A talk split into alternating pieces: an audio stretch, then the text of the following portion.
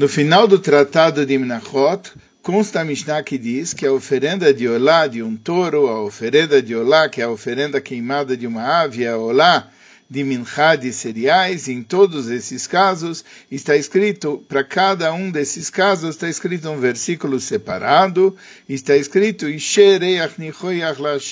era uma oferenda queimada, um aroma agradável para Hashem, porque em todos esses casos está escrito era um aroma agradável, para mostrar que tanto quem dá mais como quem dá menos, todos são iguais, apesar de aquilo que deram não ser iguais, desde que tenham as intenções para os céus.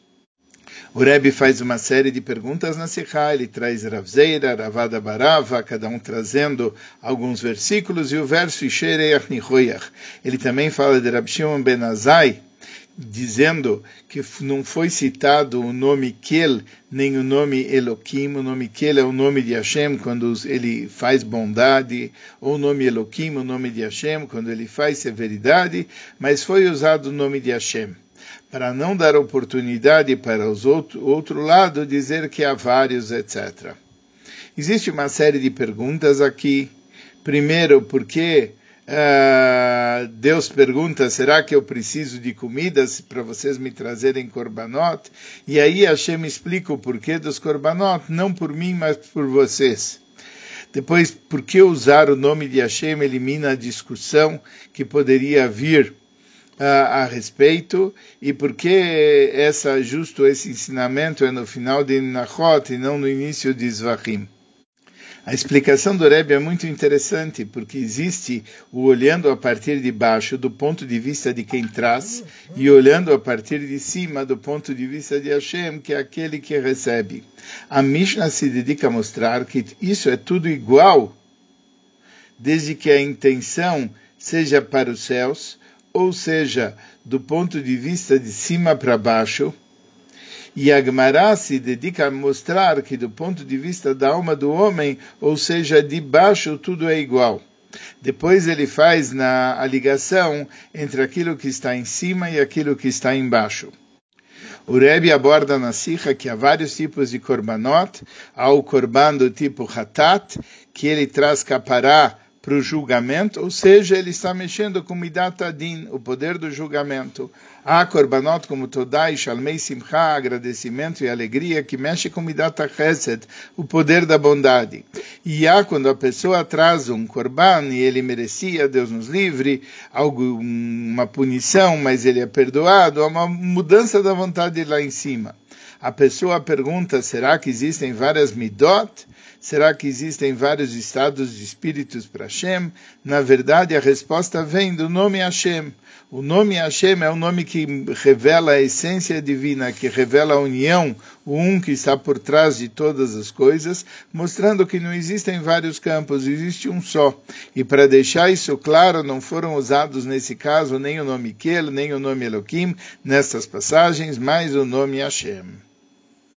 Aqui nós podíamos dizer o touro é uma coisa muito grande, a ave é uma coisa pequena, a a oferenda de cereais, do qual se trazia só um cômetro, um punhado, era muito pouco. Então, como que tudo isso pode ser igual? A explicação está na pergunta de Hashem, será que eu preciso de comida? Mas a comida é aquilo que liga a alma com o corpo. Quando a gente liga o espiritual com o material, aí nós podemos entender como o touro, a ave, a minchá são todos iguais. Porque do ponto de vista, quando o espiritual se revela no material, em todos eles se revela o Ishere o aroma agradável para Hashem. Na conclusão da Sikha, o Rebbe aborda que Moshe pediu uma pessoa para liderar o povo. E o Midrash conta o exemplo de uma rainha que pediu para o rei para tomar conta dos filhos, e o rei falou: Ah, você quer que eu tome conta dos filhos? Você tem que lembrar os filhos que existe o pai deles, que existe o rei. Moisés Rabbeinu ele levanta a questão do rebanho sem pastor. Como é que eu agora vou ficar um rebanho sem pastor? Mas na verdade, antes de se preocupar de que o rebanho vai ficar sem pastor, você saiba que o rebanho tem pastor. Jamais Hashem deixa esse rebanho sem tomar conta. Existe o que se chama a divina providência, e Deus está tomando conta de cada um. E para a gente revelar isso, a gente precisa ter, e aí que veio em resposta ao pedido de Moisés Rabbeinu, não só a nomeação de Yoshua, mas o ensinamento de Korbanot, que Korbanot simboliza a ligação da alma com o corpo. Korbanot simboliza perceber como Hashem preenche os mundos e que Ele é o Balabait, Ele cuida dos mundos o tempo todo. E ao oferecermos Ishereach Nihoyach, ao oferecer uma coisa que é do nosso mundo material para Hashem, e Ele revela que Ele tem prazer naquilo que a gente faz, a gente transforma esse mundo numa moradia para Hashem, a gente faz uma moradia para Hashem aqui embaixo. Isso que revela que todos os assuntos do mundo são uma moradia para Hashem.